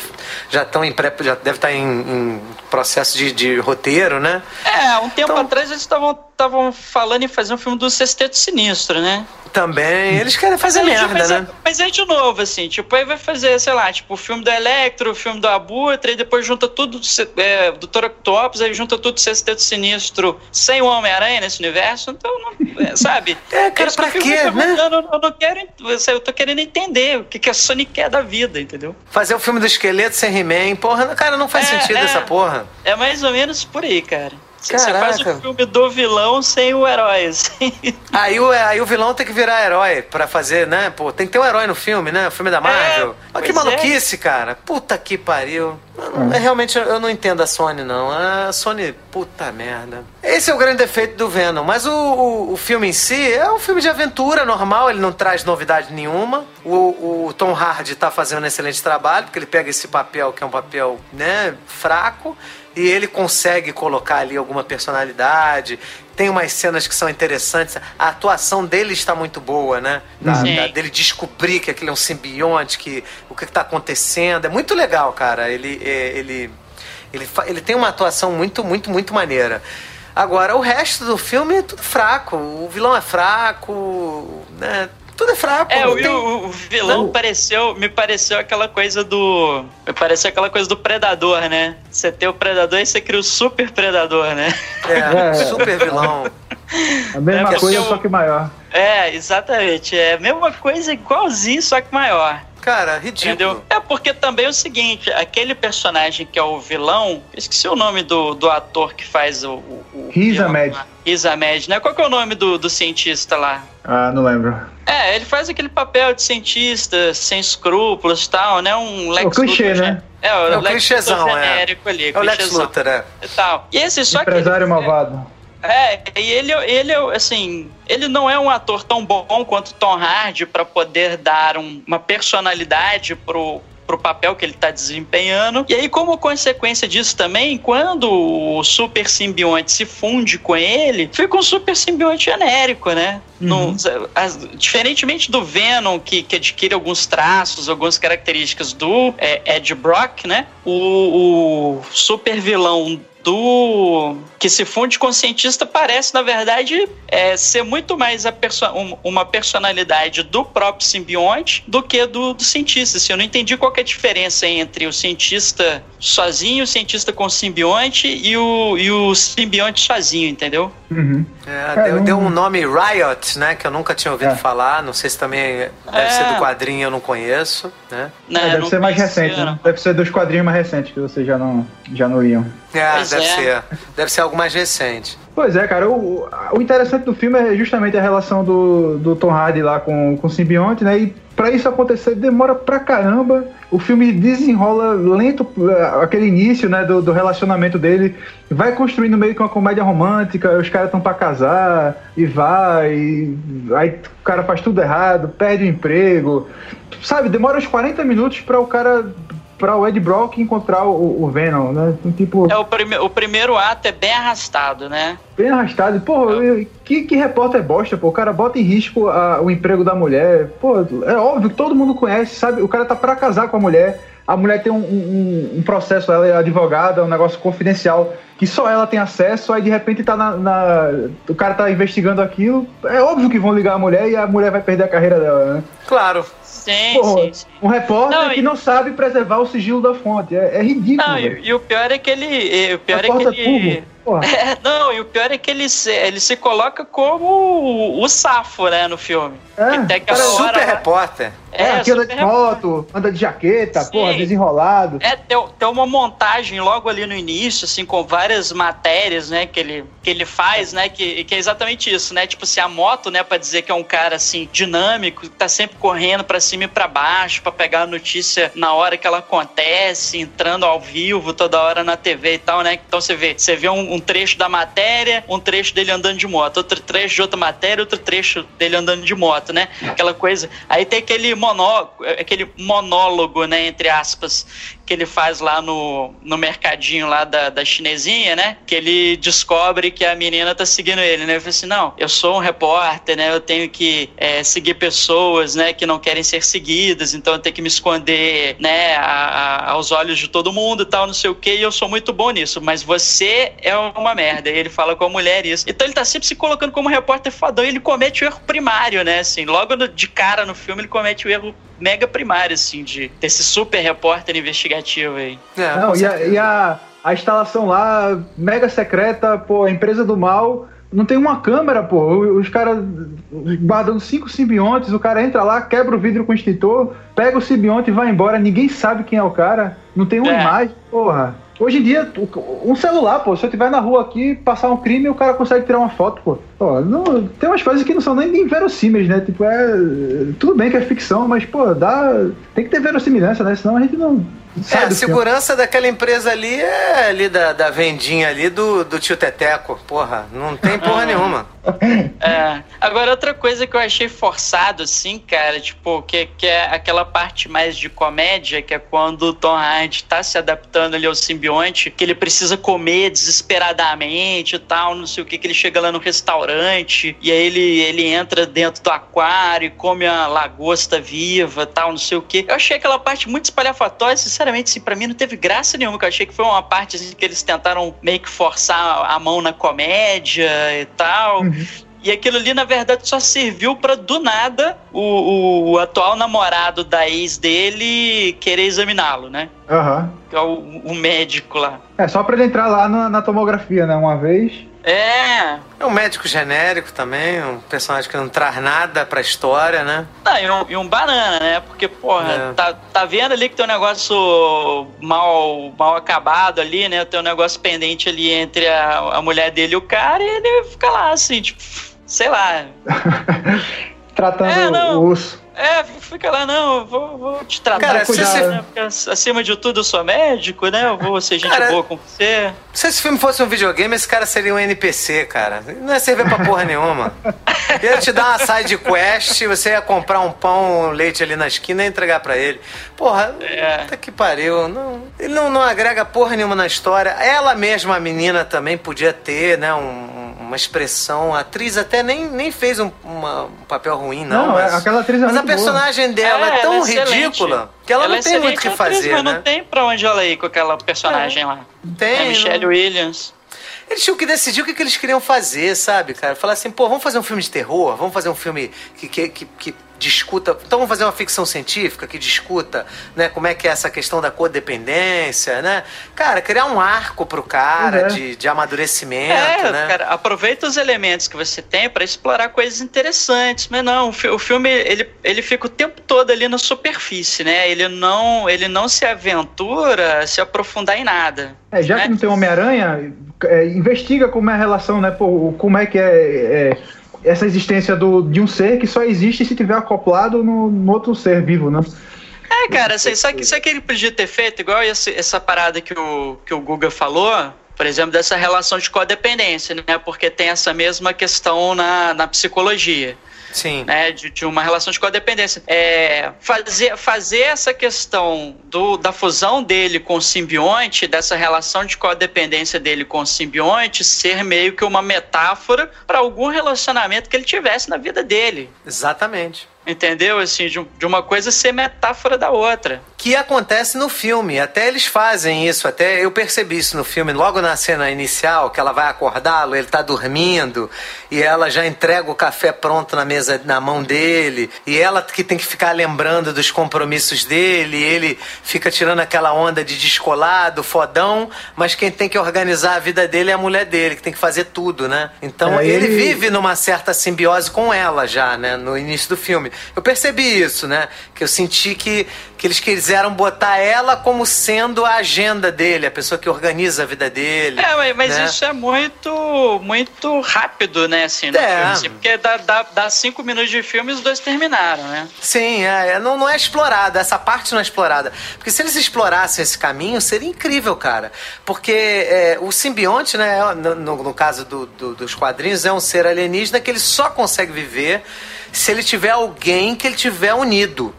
E a gente vive isso na nossa vida, assim, emocional, porra, em várias situações. O ser humano, ele, ele tá acostumado, muitas vezes, a viver em relação de codependência. Na maior parte das relações que a gente observa, eu falo na maior parte, cara, assim, meio que eu não tenho uma, uma estatística, tá? Mas assim, tem muito relacionamento que você vê aí que é de codependência.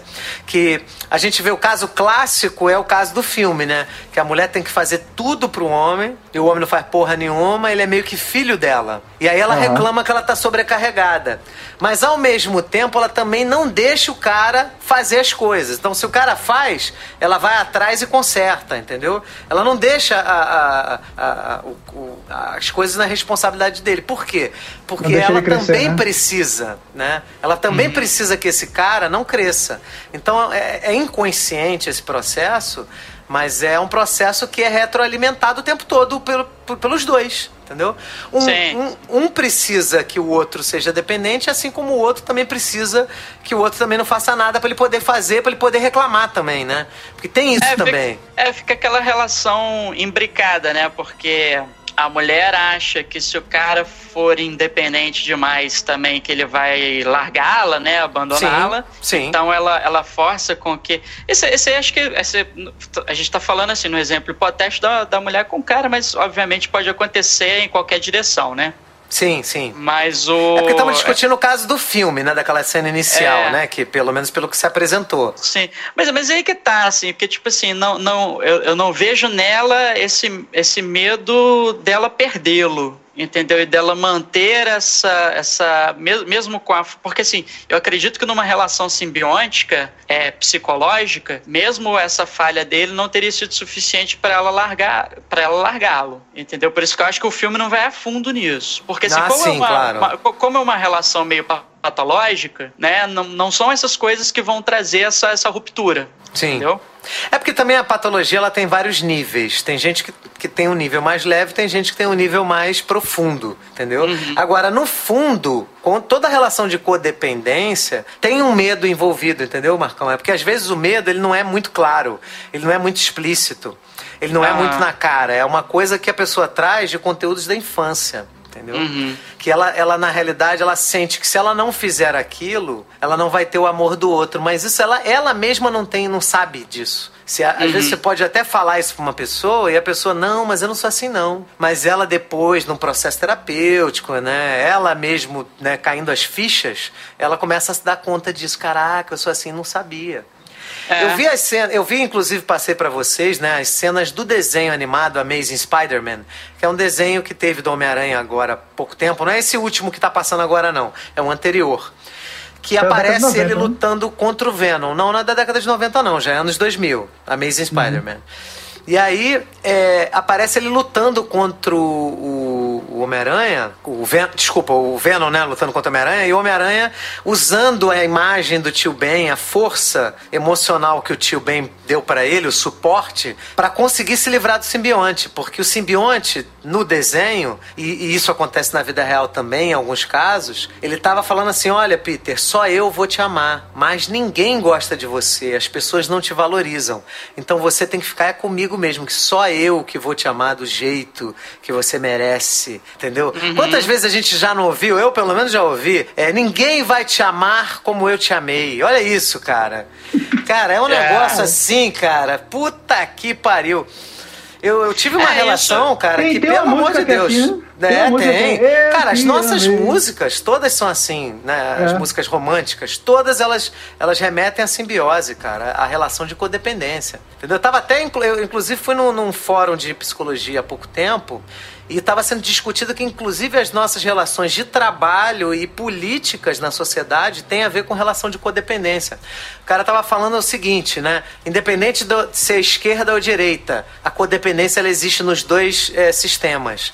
Você tem uma direita que favorece a, a classe empresária e aí ela torna as empresas dependentes do Estado, relação de codependência, porque aí o Estado também fica dependente das empresas, né? Porque é a empresa que banca a campanha, né? Aquela coisa toda. Ou então você tem a esquerda, que né, deixa a classe mais pobre dependente deles por conta do assistencialismo. Então, se o, se, se o, o- o Estado não favorece o mais pobre, o mais pobre também não vota nesse, nesse grupo político, né? Nesse, então, tanto a esquerda quanto a direita, as formas de dominação envolvem codependência, um dependendo do outro. Ele estava falando isso lá na- na- no fórum, né? E você tem também no mercado de trabalho, quantas vezes a gente não vê, não vê uma pessoa falando assim,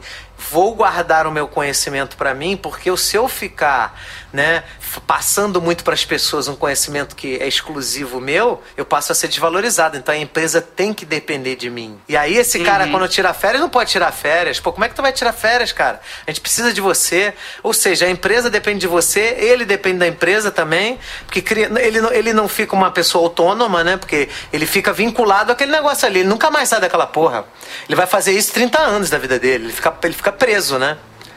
Então, é, isso, isso você percebe em várias situações. É, o- eu, eu acho que o filme poderia ter explorado mais isso, até mesmo a relação do, do Ed Brock com o próprio simbionte. Por exemplo, no momento em que eles se separam, do Ed Brock ficar mal, entendeu? Dele, né, tipo assim, sentir a perda, entendeu? Como se tivesse perdido, né, uma parte dele também e tal, assim, ele descobrir, né, que, né, porque eu, eu, eu, eu acho assim, que faltou isso. Porque sabe, sabe qual que é o problema? Assim, a gente tava falando, o filme não é um filme ruim, é um filme de ação, ok, e tal, assim, as cenas são bem feitas. Eu, apesar de eu não ter achado o efeito do, do Venom, né, o CGI do Venom, assim, uma coisa fantástica, mas ele tem uma certa presença em tela, assim, né? Ah, eu acho que talvez pudesse ter feito um, um- um- ter sido mais ousado e feito um filme, sei lá, é, NC-17, alguma coisa assim, pra você ter um pouco mais da violência, trazer um porque assim, o universo do Venom, do Carnificina, ele é mais violento, ele é mais gore, né, e tal. Só que ele cai naquele problema que a gente tava discutindo, a gente até discutiu um pouco no- nos e-mails, né, que é o problema de filme de herói, assim. O, o filme de herói, ele não pode ser um gênero por si mesmo, né? Ele, ele tem que se escorar em alguma coisa e tentar trazer alguma inovação, senão ele vai ficar sempre na mesmice. Vai ser uma formulinha ali requentada, um feijão com arroz e tal, que você vai lá no cinema, se diverte, mas no final você vira e fala assim, cara, esquecível,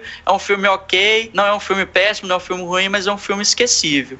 E esse muito que eu vejo o problema do Venom, né? Enquanto a gente estava falando de outros filmes de herói que exploram é, características de filmes de gênero, como a gente falou do Homem-Formiga, né? Que é aquele filme de, de assalto a banco, né? Como a gente já falou várias vezes do Soldado Invernal de ser um filme de espionagem tipo Jason Bourne e tal. É, Guardiões da Galáxia, né? Um outro tipo de filme, né? Uma comédia, né? Uma, uma space opera com comédia e tal. Então, é, eu acho que o Venom, ele, ele é perigoso, porque ele cai nessa coisa de ser um filme genérico demais e aí vai cair no esquecimento, cara, assim. E é isso que eu vejo, cara, quando você não tem uma noção do que, que você quer fazer, para onde você quer ir, você acaba fazendo um filme assim. Verdade, verdade. É, de onde menos se espera, de onde nada vem mesmo.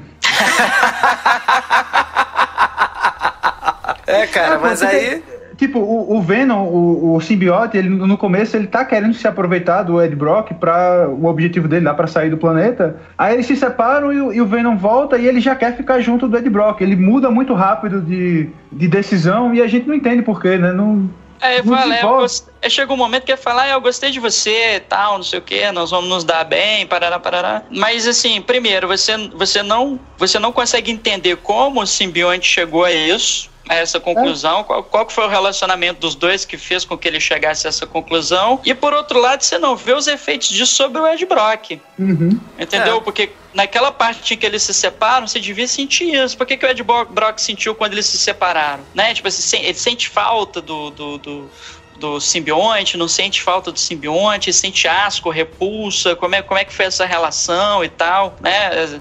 E, e, e é exatamente isso que a gente estava falando, tinha que aprofundar mais nessas questões, nesses temas, que era um filme para isso. É um filme que pedia isso. E tá na origem do personagem, né? Que a gente até não continuou, né? Porque quando o Homem-Aranha se livra do Venom numa igreja, ele usa um sino para as ondas sonoras espantarem o simbionte. E aí o simbionte está na igreja, fora do, do Peter Parker, e ele cai, entra em contato com o Ed Brock, que está na mesma igreja rezando. Porque ele é um cara que perdeu a carreira, foi demitido. A, a noiva dele desistiu de casar com ele, porque ele, né, ele entrou num. Eu não sei, eu, na época eu não, não, não, li esse quadrinho especificamente, mas ela desiste porque ele passa a ser um cara assim que ele fica muito mal, né? E fica com muito ódio, muito rancor do Homem-Aranha. E aí o simbionte, que já estava se sentindo rejeitado pelo Peter Parker, que é o Homem-Aranha, fala assim: porra, encontrei o cara, né? Porque o cara, os dois emocionalmente estavam no mesmo lugar ali, os dois se sentindo rejeitados, desvalorizados, inferiores. Então, pô, vamos nos unir, né? E, pô, faz todo sentido. E é assim que, as, que, a, que a codependência acontece, né? Quando você tem uma desqualificação, quando você desqualifica alguma questão sua, alguma questão das pessoas ou do, da, da vida de uma forma geral que é a base é a desqualificação, que é a questão da autoestima, né, cara? Você só vive numa, numa relação de codependência quando você tem uma autoestima né, né, precária, porque e, e até a, própria relação de codependência ela vai estimulando que a autoestima dos dois seja baixa, porque um precisa que o outro tenha autoestima baixa para não sair dali, entendeu? Então, ó, tá vendo, ó, tá vendo? O cara rejeitou a gente, o outro mandou você embora, né? Pô, a gente tem que ficar junto, a gente tem que se vingar, vamos acabar com a Homem-Aranha, é por aí, cara. E pô, eles em vez de aproveitarem isso, olha que personagem rico, cara. Pô, o Venom foi criado pelo Todd McFarlane, pelo David Michelini, que era o roteirista. O Todd McFarlane é uma lenda do, do, dos desenhos da Marvel, né? Um dos melhores desenhistas, inclusive, é, o quadrinho do Homem-Aranha ele é o terceiro mais vendido da história do, dos quadrinhos, né? McFarlane vendeu, na fase que ele estava desenhando o Homem-Aranha e criou o Venom, ele vendeu, se eu não me engano, 3 milhões de cópias. Ele é o terceiro lugar. Uhum. Primeiro, segundo lugar é o Jim Lee desenhando X-Men. Não, desculpa. Segundo lugar é o, é o Rob Liefeld dirigindo X-Force. E o primeiro lugar é o Jim Lee desenhando X-Men. Então o cara, cara, uma coisa assim sensacional. Os caras não aproveitam entendeu? É um desperdício. Por isso que eu falo, o filme é desnecessário, é um desperdício, não tinha por que existir. É, eu acho até que a gente já falou demais sobre ele. É, né? Foda, foda. É triste. Ai, cara, é triste. Cara, o pior é que a gente tá emplacando aqui, cara, a gente tá dando azar, né? A gente bolou nossa pauta achando que a gente ia, pô, falar de filme maneiro aqui, filme nerd maneiro, e tá, tá vindo uma sequência de bomba aí, né? É, é porra, a gente tá, tá dando azar, pelo amor de Deus. Ah, mas vem, vem coisa boa por aí, vem coisa boa por aí. Eu espero, porra, tá foda. Mas eu espero, nossos fãs gostam do hate, né, Rogério? Sim, todo mundo prefere, né? Todo mundo prefere falei, odiar, pô, né? A ligação do, do, do, Ed Brock e do, do Venom é forte porque ela é baseada no ódio. A, a ligação de ódio ela é para sempre. Né? A ligação. a ligação de amor ela acaba. Tanto é que existe ex-mulher, mas não existe ex-sogra, né? Ah, Rogerinho, pelo amor de Deus. Ai, ai. Eu, eu descobri agora, né? Me dei conta falando desse filme que eu namorei uma simbionte lá quando eu era moleque, porra. Foi minha segunda namorada. Pelo amor de Deus. Tomara que ela não escute isso, né? Não, eu espero muito. Não, pelo amor de Deus. Cara, você sabe que eu tenho medo de encontrar. Até hoje eu tenho medo, sério mesmo. Eu, se eu vejo na rua, eu me escondo atrás da árvore. Você bota o uniforme preto na hora, né? Não, cara, ba bastou. Ninja. Se eu vir, se eu vir, eu me escondo. Basta, é, grava, é, um reflexo automático. Grava no teu celular já uma frequência aí entre 4 mil e 6 mil hertz. Deixa lá arquivado, que qualquer coisa tu toca.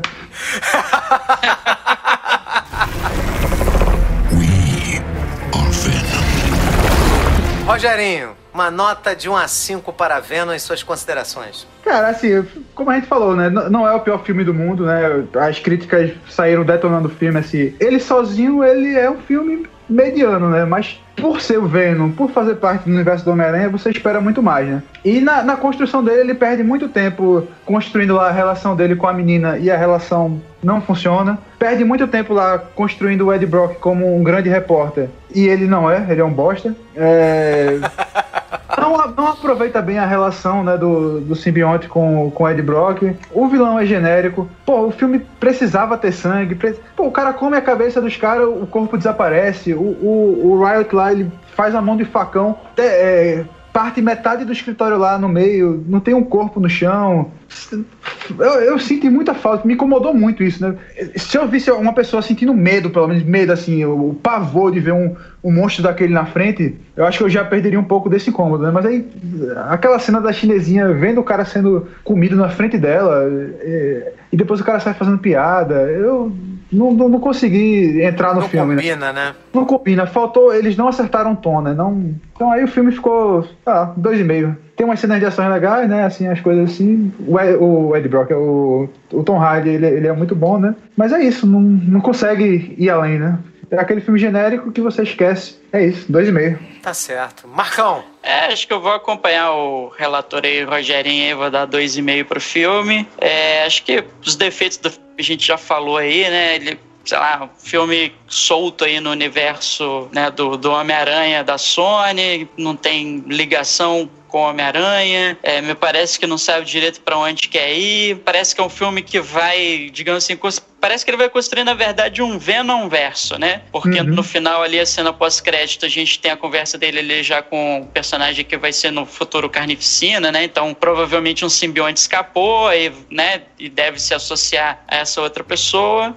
Enfim, é, não tem mais o que falar do filme. É a Michelle Williams, assim, tipo, o, o, Tom Hardy, acho por ter mais tempo de tela, ele ainda consegue dar uma salvada no personagem, mas a Michelle Williams, coitada, não, tem o que fazer ali no, no, no filme e tal. Uma grande atriz, mas totalmente desperdiçada lá. É, é, é o que tem para hoje, digamos assim. É, é, o que tem para hoje. É um filme genérico, igual eu falei assim, cara, existe, existe um problema, assim, é uma crítica que os filmes de herói já vem sofrendo há, há, muito tempo, de que eles são muito iguais e tal, assim. Cara, a gente, a gente viu que os filmes, eles têm que se reinventar, cara. Se eles não se reinventarem, vai, vai acabar, porque assim, cara, é, é, é, é, digamos assim, aquela coisa, são muitos filmes de super-herói que têm saído todos os anos, nós como nerds, a gente adora isso, mas a fórmula também desgasta, tem limite, né? De vez em quando tem que surgir um Deadpool, de vez em quando tem que surgir um Logan, né? Um Cavaleiro das Trevas, senão vai ficar a mesmice, né? Então, então é isso. Um filme é um filme dois e meio, é um filme esquecível. É, eu vou seguir a mesma nota que vocês, dois e meio, só vou dar dois e meio muito por conta do trabalho do Tom Hardy, que eu gosto muito. E eu, eu não gosto sempre não, tá? Eu achei que Mad Max ele ficou muito, ele ficou muito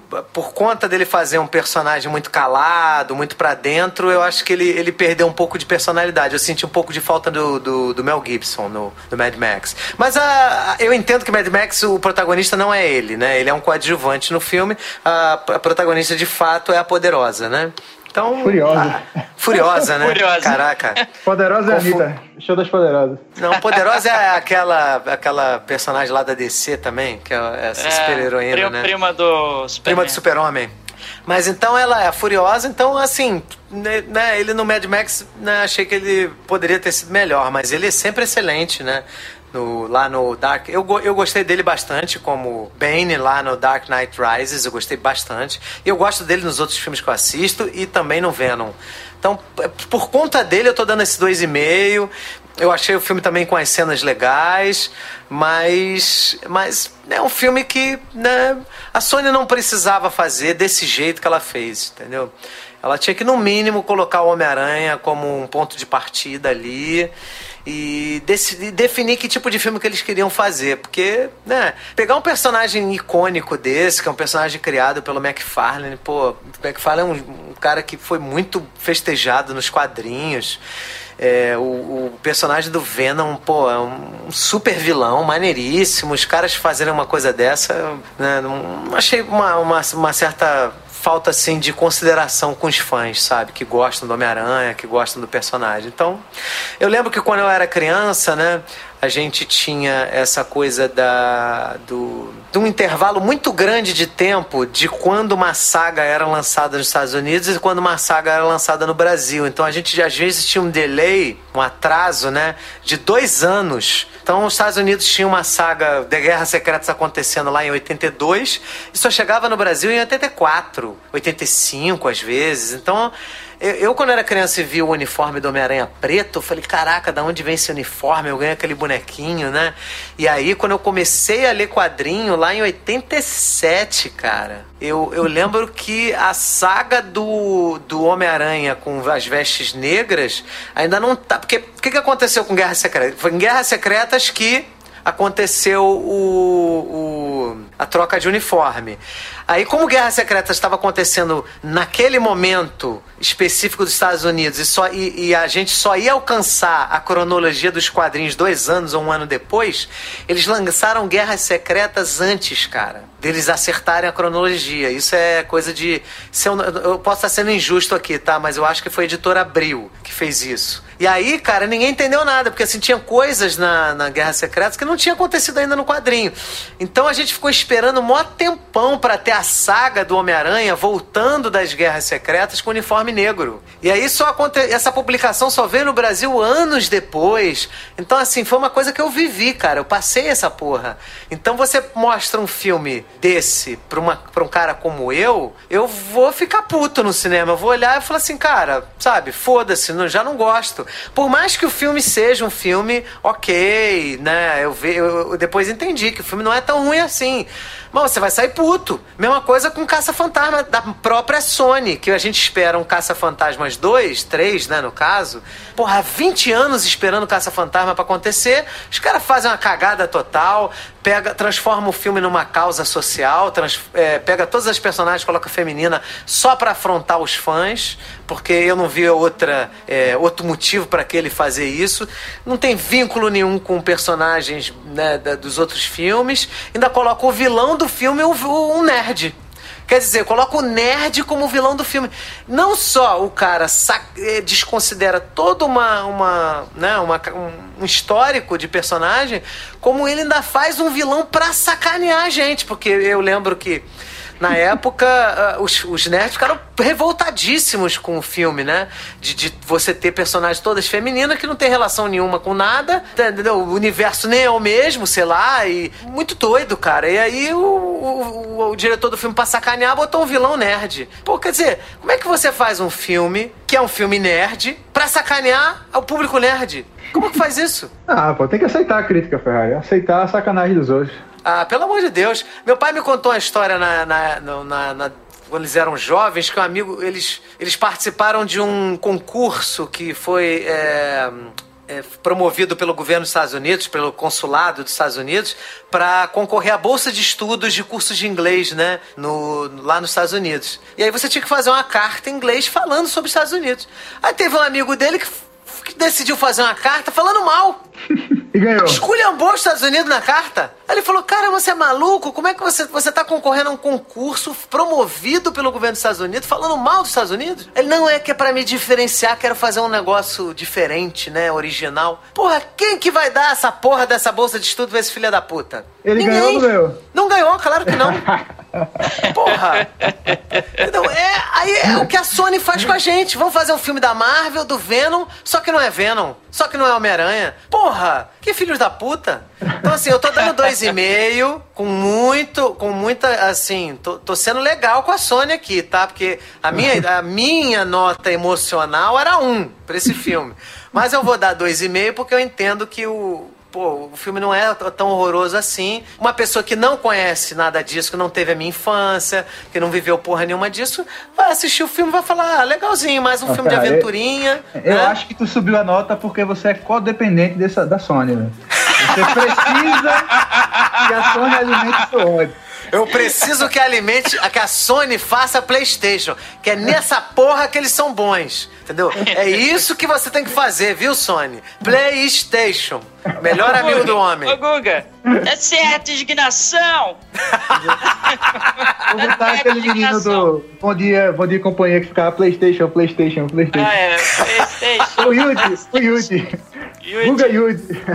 Cara, eu, eu, cara, dou essa receita pra todo mundo, assim, todo mundo da academia que fala assim, pô, o cara tá querendo casar, tá morando sozinho, acabou de se separar, tá mal, tá triste. Falei, cara, compra um Playstation, meu amigo. Comprou o Playstation, nunca mais você vai sentir falta de ser humano nenhum. Você vai viver uma simbiose linda, você e a máquina. Ué, Resolvido os problemas. Tá vendo? PlayStation salva, entendeu? Então, Sony, foca no PlayStation. Entrega a Marvel pra, pra, pra Disney, porra. Foca no PlayStation.